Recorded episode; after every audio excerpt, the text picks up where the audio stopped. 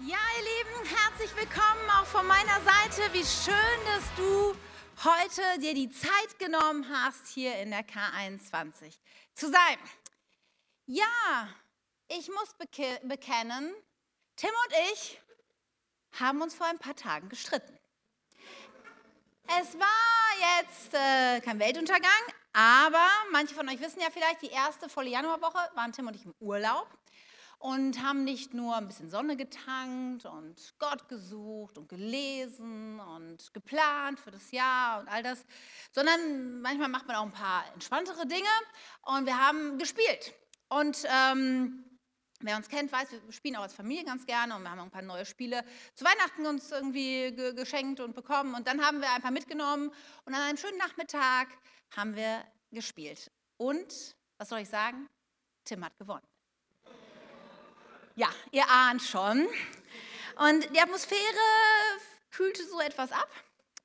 Und ähm, wir packten das Spiel zusammen und dann erdreistete sich mein Mann tatsächlich zu fragen, bist du jetzt frustriert? Nein, auf welche Idee kommt ihr denn? Hey, ich bin 44 Jahre alt, ich werde ja wohl verlieren können, ja? Und dann dachte ich, also das lasse ich mir nicht gefallen und jetzt schieße ich zurück. Nach so ein paar Wortwechseln und einem Moment des Durchatmens merkte ich dann plötzlich die Nähe Gottes und wie der Heilige Geist ganz leise zu mir sprach und sagte, was war das denn, Katja?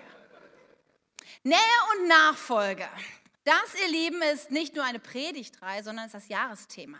Darum geht es, da das wollen wir erfahren und tief drin eintauchen. Und wir sind jetzt unterwegs in dieser Startreihe des Jahres.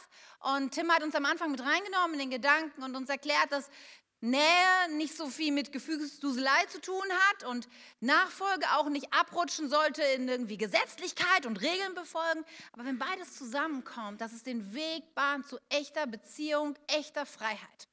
Und Jenny hat das dann letzte Woche schon angefangen runterzubrechen und zu sagen, okay, wie können wir denn einen Gott, den wir nicht sehen und anfassen können, wie können wir dem nahe sein und dann auch verstehen, was der von uns will. Und sie hat über das Magnetfeld des Wortes Gottes gesprochen und darüber, dass, dass wenn wir Gottes Wort lesen, wir auch seine Nähe erfahren können. Und wenn wir das ernst nehmen, was da drin steht, wir auch ganz oft schon wissen, was unsere nächsten Schritte sind.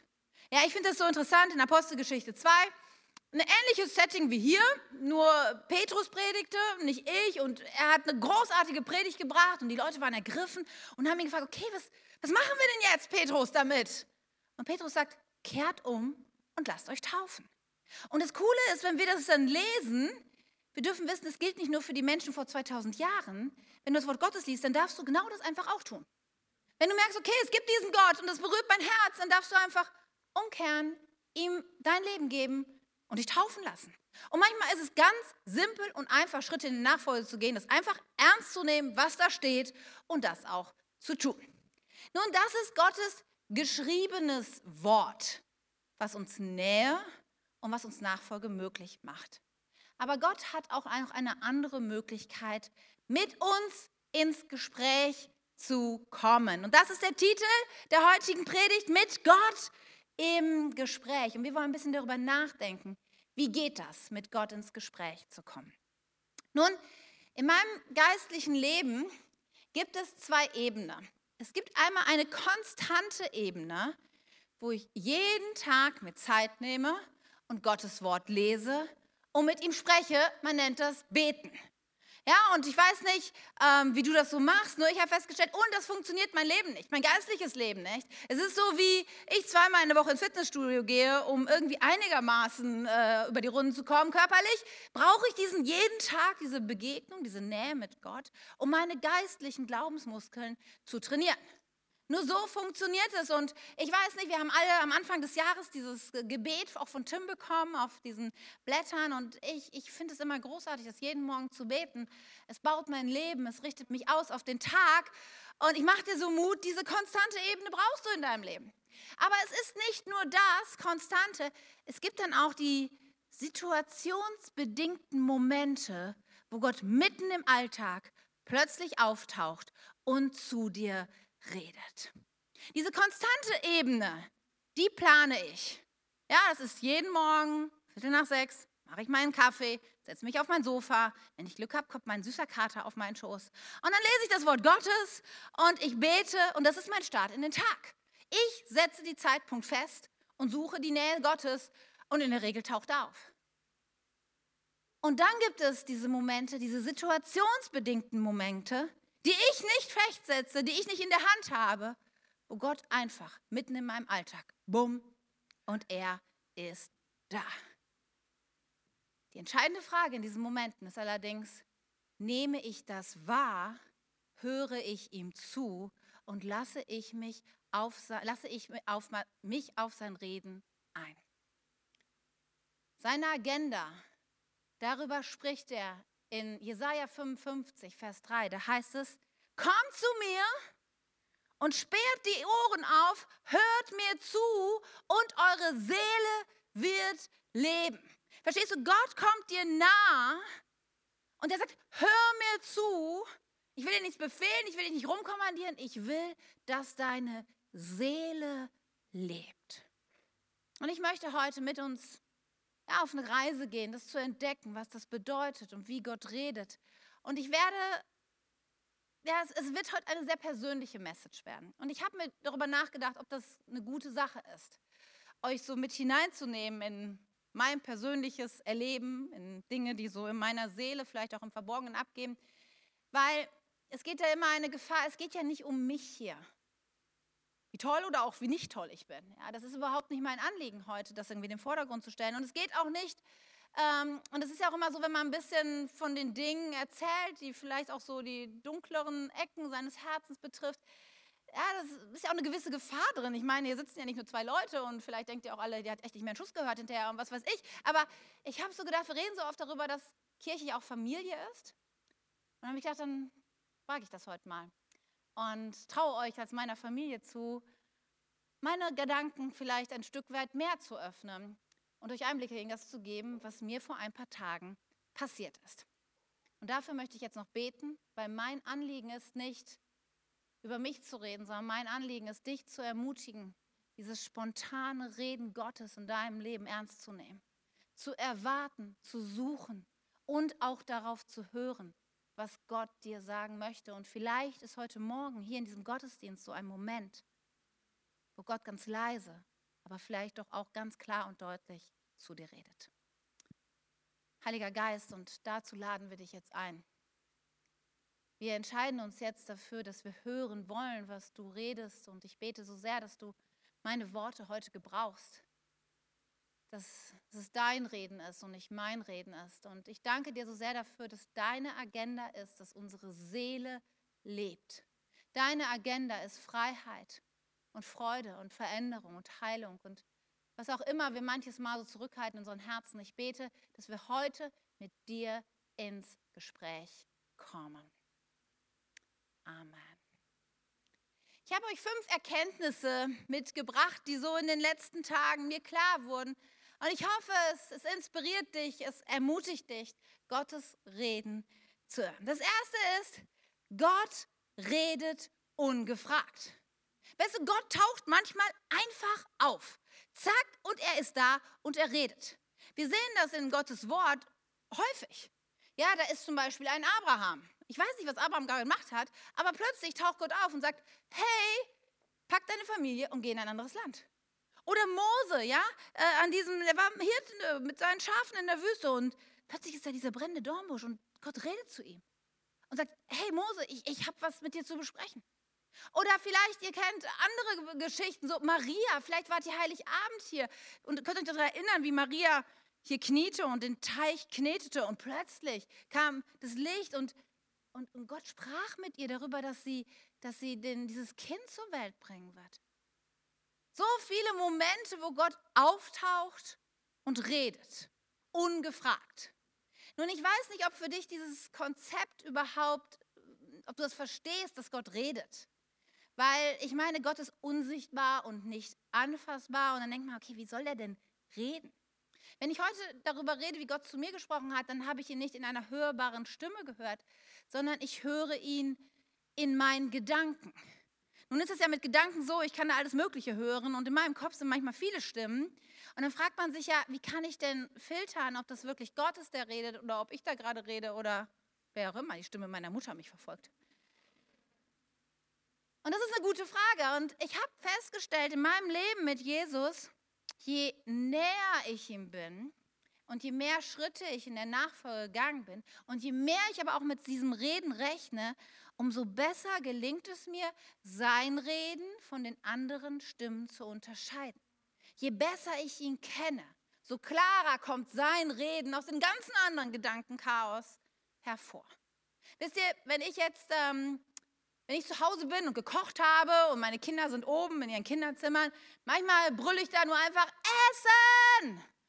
Und dann kommt keiner, der sagt, wer redet denn da? Ja, weil ähm, die hören an meiner Stimme, können die sehr klar identifizieren, wer ich bin. Ich muss nicht sagen, hallo Kinder, hier spricht eure Mutter Katja Sukowski. Das ist völlig unnötig, weil allein an meinem Klang können sie mich identifizieren? Und so ein bisschen ist es, ich, ich kenne meine Kinder gut, sie kennen mich gut. Und genauso ist es mit der Stimme Gottes, die wir hören können in unserem Leben. Und selbst wenn du hier sitzt und denkst, ich, ich kenne diesen Gott überhaupt nicht und diesen Jesus, keine Ahnung, so ganz genau, ist mir ist fremd vielleicht.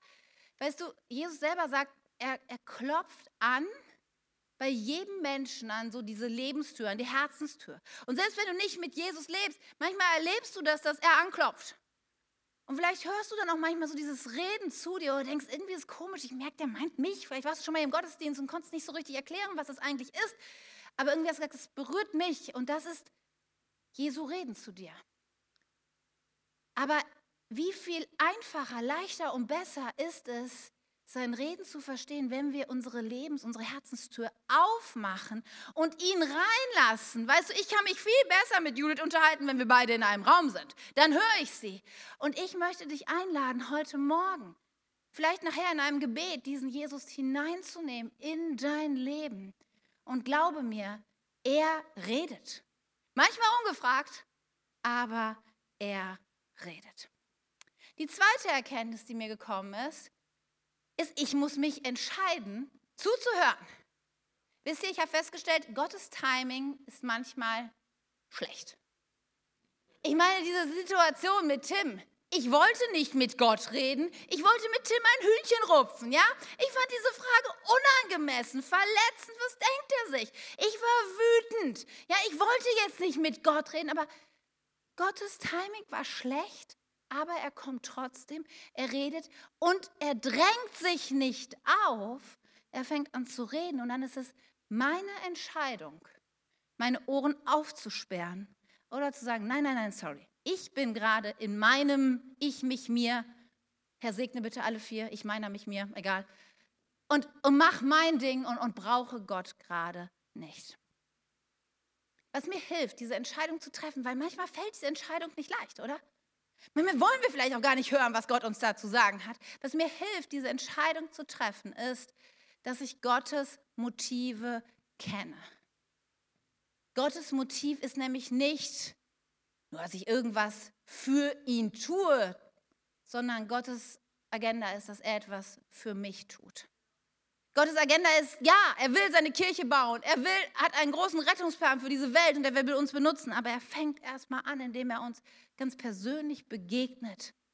Er hat gesehen, ich war gerade aufgebracht, wütend. Da war irgendwie gerade Chaos in meinem Leben und das nimmt er wahr und ernst und sagt, ich liebe sie so sehr, dass ich ihr jetzt nahe komme und mit ihr rede, weil ich nicht will, dass Wut und Streit ihr Leben zerstört. Und diese Liebe, wenn ich die wahrnehme, dann fällt mir die Entscheidung doch so viel leichter zu sagen, okay, dann rede. Auch wenn es mir vielleicht gerade schwer fällt, auch wenn vielleicht Dinge kommen, wo ich nicht sicher bin, ob ich die hören will. Aber bitte rede du zu mir. Der dritte Punkt ist, dass Gott dann hinter die Fassade schaut. Wisst ihr, Gott ist allmächtig und er hat eine unglaubliche Fähigkeit, nicht nur einfach unser Äußeres zu betrachten, sondern er schaut tiefer, er schaut in unser Herz. In 1. Samuel lesen wir von dieser Wahrheit, da heißt es, der Mensch urteilt nach dem, was er sieht, Doch der Herr sieht ins Herz. Im Psalm 139 heißt es, dass wir uns eigentlich auch nicht vor Gott verstecken können. Egal wohin wir fliehen, egal was man, Gott sieht dich. Und dann war dieser Moment, diese Frage nach dem Streit. Was war das denn, Katja? Nun, die Antwort war relativ klar. Ich fand, Tims Kommentar hat mich verletzt. Ich fand das total unangemessen. Und dann habe ich zurückgeschossen und man nennt das Streit.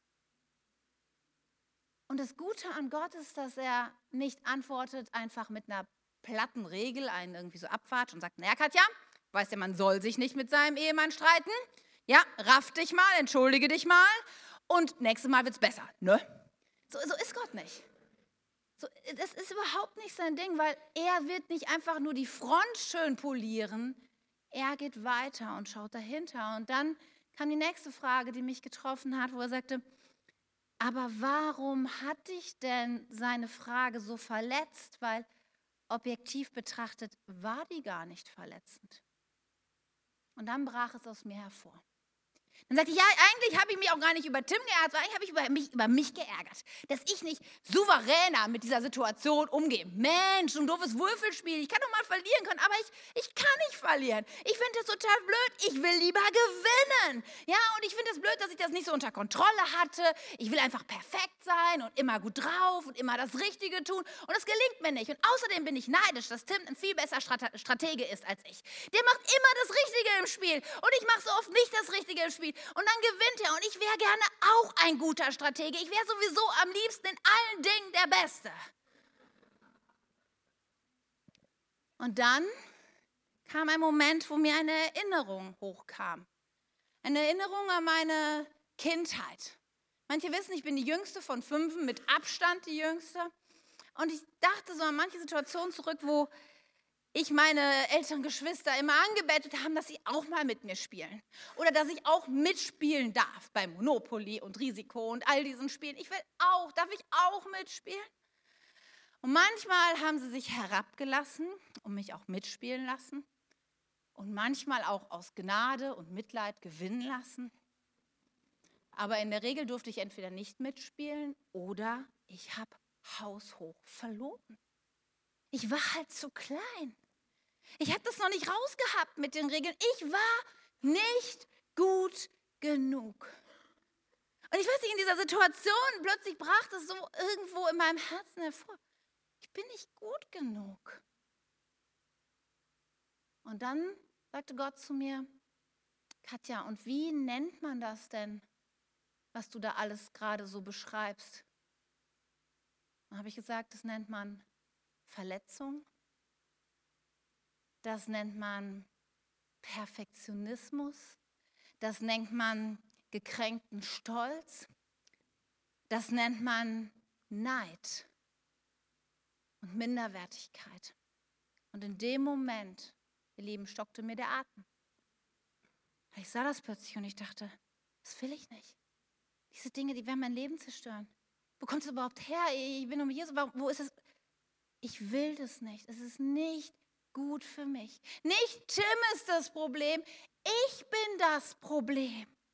Ich bin das Problem und meine dunklen Seiten, mein Perfektionismus, mein Stolz, mein Neid, das ist das eigentliche Ding, was dahinter steht.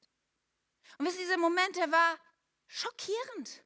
Und ich kann verstehen, dass man in diesen Momenten schnell besser den Deckel zumacht und die Sache wegschiebt, weil man ganz ehrlich, das möchte ich mir nicht antun, das möchte ich nicht sehen, das möchte ich gar nicht wissen, was da in irgendeinem Winkel meines Herzens sich noch irgendwo abspielt. Aber ich habe gewusst, ich muss Gott jetzt weiter zuhören. Ich darf diese Sache jetzt nicht abbrechen und dem entfliehen, weil Gott möchte nicht, dass mein Leben von Stolz, von Neid, von Perfektionismus geprägt ist. Ich war erschrocken, Gott nicht. Denn der vierte Punkt heißt, Gott schrecken unsere dunklen Seiten nicht ab. Abends noch, das war nachmittags die ganze Zeit, so abends lagen wir im, im Bett und ich sage zu Tim so, weißt du was, ich muss da immer drüber nachdenken, über unseren Streit vorhin und das, ich bin so schockiert. Tim war im ersten Moment etwas, oh Schreck, jetzt geht's wieder los, was will sie von mir? Ich sage, nein, nein, es geht gar nicht um dich, es geht um mich. Wie, wieso, wie, wie konnte das passieren? Was, was war mit meinem Herzen los? Aber weißt du, Gott ist nicht erschrocken über die dunklen Seiten unseres Herzens. Ja, in Römer 8 heißt es, ich bin überzeugt, nichts kann uns von der Liebe Gottes trennen. Nichts. Ja, nichts, da gibt es keine Ausnahmen. Selbst unsere Schuld, selbst die dunklen Seiten in uns, sie können uns nicht von der Liebe Gottes trennen. Johannes schreibt das so im ersten Johannesbrief, da heißt es, und das ist die wahre Liebe, nicht wir haben Gott geliebt, sondern er hat uns zuerst geliebt und hat uns seinen Sohn gesandt, damit er uns von unserer Schuld befreit. Oder Paulus trumpft so auf und sagt, Gott dagegen beweist uns seine große Liebe dadurch, dass er Christus sandte, damit dieser für uns sterben sollte, als wir noch Sünder waren. Verstehst du die Reihenfolge? Gott hat den ganzen Mist gesehen. Diese ganzen dunklen Dinge, all dein Zerbruch, all das, was vielleicht sonst kein Mensch weiß, er sieht es. Und trotzdem spricht er über dich aus ich liebe dich. Ich liebe dich so sehr, dass ich bereit war, meinen Sohn zu senden. Und diese Tat, sie gilt für heute wie für alle Ewigkeit. Gott schrecken diese dunklen Seiten in dir nicht ab. Aber da war ja diese Frage irgendwie, weil, hey, ich, ich lebe jetzt seit über 20 Jahren mit Jesus. Und dieser Moment, wo ich so dachte, kann das denn sein? Ich meine, das sind ja keine Themen, über die ich noch nie nachgedacht hätte, oder? Stolz? Minderwertigkeit, auch Verletzungen. Ich habe viele Dinge aufge... Also, ey, das ist ja nichts Neues. Wie, wo kommt es denn plötzlich her? Und ich habe das Gott gefragt. Ich habe gesagt, ich verstehe das nicht. Ich habe das alles schon mal durch. Und dann hat Gott mir ein Bild gegeben, was, ich, was mir so geholfen hat. Er hat gesagt, Katja, dein Leben ist wie ein, ein Garten, ein Lebensgarten. Und du hast recht, du bist schon lange mit mir unterwegs und viele Dinge in diesem Lebensgarten, die blühen schön und die bringen Frucht. Viele Pflanzen sind so richtig stark und wunderschön anzuschauen. Und du hast schon eine Menge Unkraut aus diesem Garten entfernt. Und manche hässliches Gestrüpp, das da stand, das hast du auch schon rausgerissen. Ja, das, das ist die absolute Wahrheit. Und sagt er, manchmal ist es doch so, Katja, und das kennst du aus deinem eigenen Garten, dass manchmal bleibt so eine kleine Wurzel in der Erde drin oder manchmal beim Wegräumen des Unkrauts, da fällt so ein Blatt irgendwie auf die Erde und das reicht ja schon manchmal, dass ein paar Wochen, Monate später plötzlich da wieder dieses komische Unkraut, diese hässliche Pflanze Wurzeln gefasst hat und anfängt zu wachsen. Und er sagte, in diesem Moment, wo dieser Streit begann, da sah ich, wie Stolz und Neid und ein Perfektionismus, wo sie plötzlich durchbrachen durch die Erde. Und da habe ich gedacht, Katja, ich komme lieber schnell dir nahe. Ich komme lieber schnell mit dir ins Gespräch, bevor dieser kleine Spross anfängt zu wachsen und zu wachsen und zu wuchern und all das Gesunde und Gute in deinem Leben überwuchert und verdrängt. Und in diesem Moment war in meinem Herzen so eine Dankbarkeit. Ich meine, ist es nicht unfassbar, dass der Gott des Universums, der das All in seinen Händen hält, der über fast acht Milliarden Menschen wacht, dass er mein kleines Leben sieht und sieht diesen doch echt banalen Streit um eine Nichtigkeit und dass es ihm nicht zu schade ist, sich mir zu nähern, um mit mir darüber zu reden, weil er will, dass meine Seele lebt. Er will, dass mein Lebensgarten aufblüht, dass kein Unkraut und nichts das unterdrücken kann, was er für mich geplant hat. Und ich muss sagen, das ist etwas, was mich jedes Mal fassungslos macht wie ernst Gott uns nimmt, wie wichtig wir ihm sind. Gott schrecken unsere dunklen Seiten nicht ab. Und das Gute ist dann, der fünfte Punkt, dass wir wissen dürfen, Gottes Nähe verändert. Gottes Nähe verändert, weil wisst ihr, ja, diese Momente, wenn Gott so redet, ist er nicht happy clappy, ja, yeah, super cool, juhu, sondern das ist so ein Moment, wo eine heilige ähm, Ernsthaftigkeit plötzlich da ist. Aber weißt du, was nicht da ist? Es ist keine Verurteilung und keine Verdammnis in dem Moment da. Denn wir wissen, dass was in Römer 8 steht, dass es die Wahrheit ist. Also gibt es jetzt keine Verdammnis mehr für die, die in Christus Jesus sind. Es ist ein guter Test in diesen Momenten, weißt du, wenn Gott so mit dir redet, zu, zu erleben, ist da Verdammnis und Verurteilung? Weil wenn das so ist, dann muss ich dir sagen, dann redet nicht Gott mit dir, sondern vielleicht deine eigene Seele oder der Feind, der eins möchte, nämlich dieses Wiederherstellungswerk in Gott, in, in, äh, durch Gott in deinem Leben zu zerstören und dich klein und kaputt zu machen. Und wenn du merkst, in diesen Momenten, da kommt Verdammnis und Verurteilung hoch, dann darfst du dich dagegen stellen und sagen, oh nein, ich weiß, nichts kann mich von meinem Gott und seiner Liebe trennen. Ich weiß, dass es Wahrheit ist, dass er für mich gestorben ist. Und in diesem gleichen Moment, im gleichen Atemzug, wo mir all das klar wurde, sah ich plötzlich den gekreuzigten Jesus vor mir. Und ich hörte, wie er zu mir sagte, Katja, aber ich bin noch für all das gestorben. Du bist schockiert, aber die Lösung ist schon da. Die Freiheit, sie steht vor dir.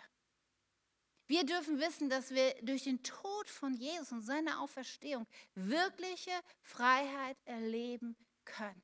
In dem Vers vorhin, da hat es geheißen, in Johannes 4, da heißt es, und das ist die wahre Liebe. Nicht Gott hat uns zuerst geliebt, sondern ähm, er, nicht Gott hat, nicht wir haben Gott geliebt, sondern er hat uns zuerst geliebt und hat seinen Sohn gesandt, damit er uns von unserer Schuld befreit. Befreit. Und ich mache euch Mut, diesen Moment zu nehmen, zu dem gekreuzigten Jesus zu kommen.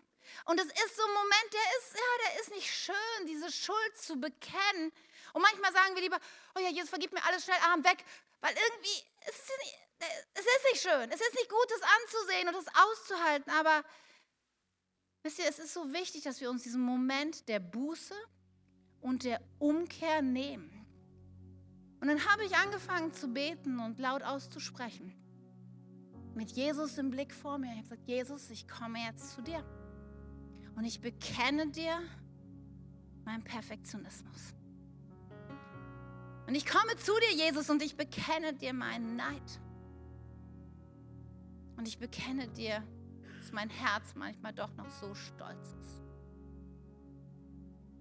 Und dann habe ich Jesus gesehen mit seinen Wunden, wie er dort am Kreuz hängt. Und ich sah meine Wunden und ich weiß, ich mache meiner Familie überhaupt keine Vorwürfe, weil ich habe eine großartige Familie und sowas passiert, wisst ihr, dass Geschwister irgendwie doof zueinander sind und dann kann es aber sein, obwohl es keiner irgendwie beabsichtigt hat, dass sich so kleine Steine ins Getriebe setzen und diese Steine, die reiben über deine Seele und mit der Zeit wird es wund und, und dann stand ich da mit Jesus und meinen Wunden und dann habe ich einfach meine Wunden in seine Wunden gelegt. In seine durchbohrten Hände. Und in Jesaja heißt es, dass wir durch seine Wunden geheilt sind. Gesagt, okay, Jesus, ich gebe dir meinen Schmerz, dass ich nicht genug oft bin. Und ich bitte, heile du mich. Und dann habe ich einfach gesagt, Jesus, ich segne das jetzt. Segnen heißt es, alles Gute, was Gott eigentlich geplant hat, da reinzusprechen und es aber auch bei Gott zu lassen. Wisst ihr, ich muss nicht rumreißen an den Dingen und mich anstrengen.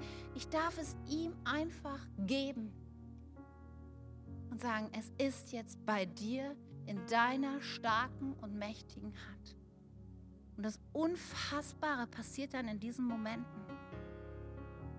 Das Unfassbare, dass plötzlich eine Freude und eine Freiheit da ist, dass plötzlich Veränderung und Heilung passiert. Gottes Nähe verändert, ihr Lieben. Ich meine, Freiheit und Freude, das kann man spüren.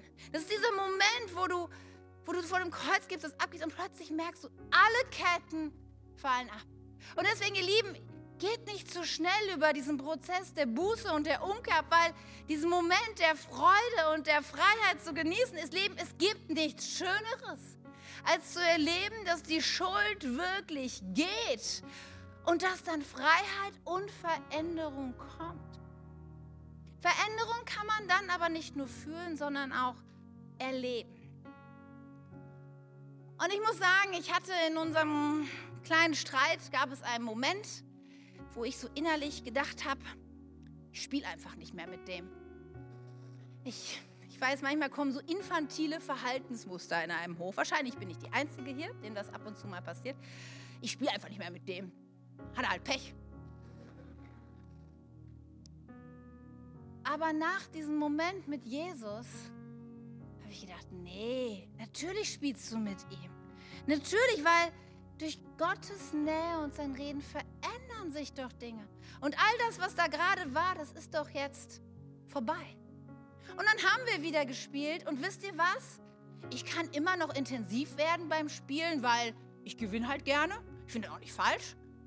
Aber der bittere Nachklang in meinem Herzen war plötzlich weg. Und ich muss sogar sagen, ich bin unglaublich stolz auf meinen Mann, dass er so ein unfassbar guter Stratege ist. Ja, also Hut ab. Ich bin einfach nicht so gut wie er. Der, der sieht immer zehn Schritte schon im Voraus und macht dann immer das Richtige. Und er hat auch ein unfassbares Würfelglück, muss man auch sagen. Aber ich gönn's ihm. Es ist großartig. Und dann, ihr Lieben, merkte ich diese Veränderung und dann kam der Moment, und das war erst vor ein paar Tagen, als der Vorbereitung war und Gott mich nochmal erinnerte an meine, meine Familie und meine Kindheit und diese Situation. Und es ist vielleicht, vielleicht hört sich komisch an, aber der Schmerz war plötzlich weg in meinem Herzen. Diese nagende Schmerz, bist einfach nicht genug. Es reicht einfach nicht, um mithalten zu können. Irgendwie konnte ich an diesen Moment denken und plötzlich musste ich verschmunzeln, weil ich auch weiß, wie unendlich anstrengend ich manchmal war für meine Geschwister und sie manches Mal sicherlich auch unter mir gelitten haben. Der Schmerz war weg. Und in meinem Herzen war eine stärkere Überzeugung gewachsen, dass ich zwar nicht genug bin, aber dass es auch gar nichts macht, weil Jesus ist genug. Und er füllt all meinen Mangel aus. Und ich bin nicht perfekt. Und ich habe nicht alles unter Kontrolle. Und ich bin nicht immer souverän mit jeder Situation. Und das muss ich auch gar nicht. Weil Jesus Christus mein Retter, Heiland und Erlöser ist. Und der überall da, wo ich versage, überall da, wo Schuld ist, ist seine Gnade so viele Mal größer. Gottes Nähe verändert. Und vielleicht bist du jetzt heute Morgen hier und du denkst so, naja, Katja, ins Ehrlich ist ein bisschen auch eine Lappalie, was du da erzählst. Und das stimmt, das ist jetzt nicht so ein dickes Ding, aber vielleicht sitzt du hier und fragst dich und denkst, naja, Katja, in meinem Leben ganz andere, dickere Dinge. Verletzungen der, der Vergangenheit oder auch, wenn ich ganz ehrlich bin, in meinem Herzen ist manche, viele dunkle Seiten, Abhängigkeiten, Dinge, die kein Mensch weiß und und ich möchte eins sagen. Gott kann und Gott will auch dir begegnen. Wisst ihr, ich habe vorhin von diesem Lebensgarten gesprochen und ich bin schon lange mit ihm unterwegs und es, es, es gab schon so viele große Unkrautpflanzen und Büsche und hässliche Sträucher meines Lebens, die ich ausreißen musste. Und ganz oft schafft man das nicht alleine. Auch ich habe ganz oft in meinem Leben diese Kraft nicht gehabt, diesen Busch, diese Wurzeln aus meinem Leben zu reißen. Aber weißt du was, es ist so gut, dass du nicht alleine bist und dass du es nicht alleine tun musst. In meinem Leben haben mir Therapeuten geholfen. In meinem Leben hat mir meine Familie geholfen. In meinem Leben haben mir Freunde geholfen und Kleingruppenleiter geholfen. In meinem Leben hat diese Kirche mir geholfen. Und wisst ihr, es ist so nur menschlich, so normal, dass wenn wir all das Dunkel und all die Überforderungen und alles, dass wir schnell einen Deckel drauf machen wollen und uns zurückziehen, weil wir denken, das soll ja auch keiner mitkriegen und das überfordert die bestimmt und ich will das. Aber wisst ihr, es liegt so eine Kraft da drin, andere mit hineinzunehmen, zu sagen, kannst du mir helfen? Kannst du mir helfen, dieses Unkraut aus meinem Leben herauszureißen? Ich wurde erinnert an eine Situation, auch schon, weiß nicht, 20 Jahre her, wo ich jemand was bekennen musste, wo ich wirklich was falsch gemacht hatte. Und ich bin zu einer Freundin gegangen, habe gesagt, darf ich dir etwas bekennen? Meine Schuld in meinem Leben. Und das hat mich viel Überwindung gekostet. Aber in dem Moment, wo ich das aussprach und wo sie dann für mich betete, fielen die Ketten ab, kam Freiheit und Freude und Veränderung.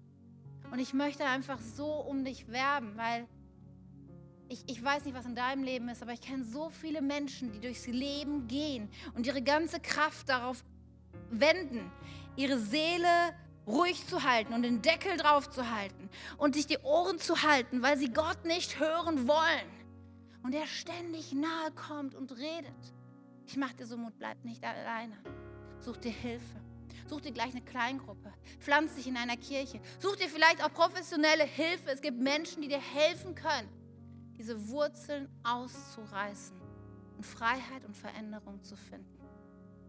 Aber eins steht fest, ihr Lieben, dass Jesaja 55 auch heute noch gilt. Und mit diesem Vers sind wir gestartet und mit diesem Vers werden wir auch enden, denn da heißt es: Kommt zu mir und sperrt die Ohren auf, hört mir zu und eure Seele wird leben. Gott will reden und Gott will deine Seele heilen. Gott will dir echtes Leben schenken. Die Frage ist nicht, ob er kann und will. Er hat sich festgelegt. Die Frage ist, hörst du zu? Hörst du zu? Und ich mache dir Mut, mit allem, was ich bin und habe, zu sagen, ja, ab heute. Ich bin mutig. Ich sperre meine Ohren auf und lade dich ein, Jesus. Heiliger Geist, rede zu mir und verändere mich. Amen. Amen. Lass uns beten.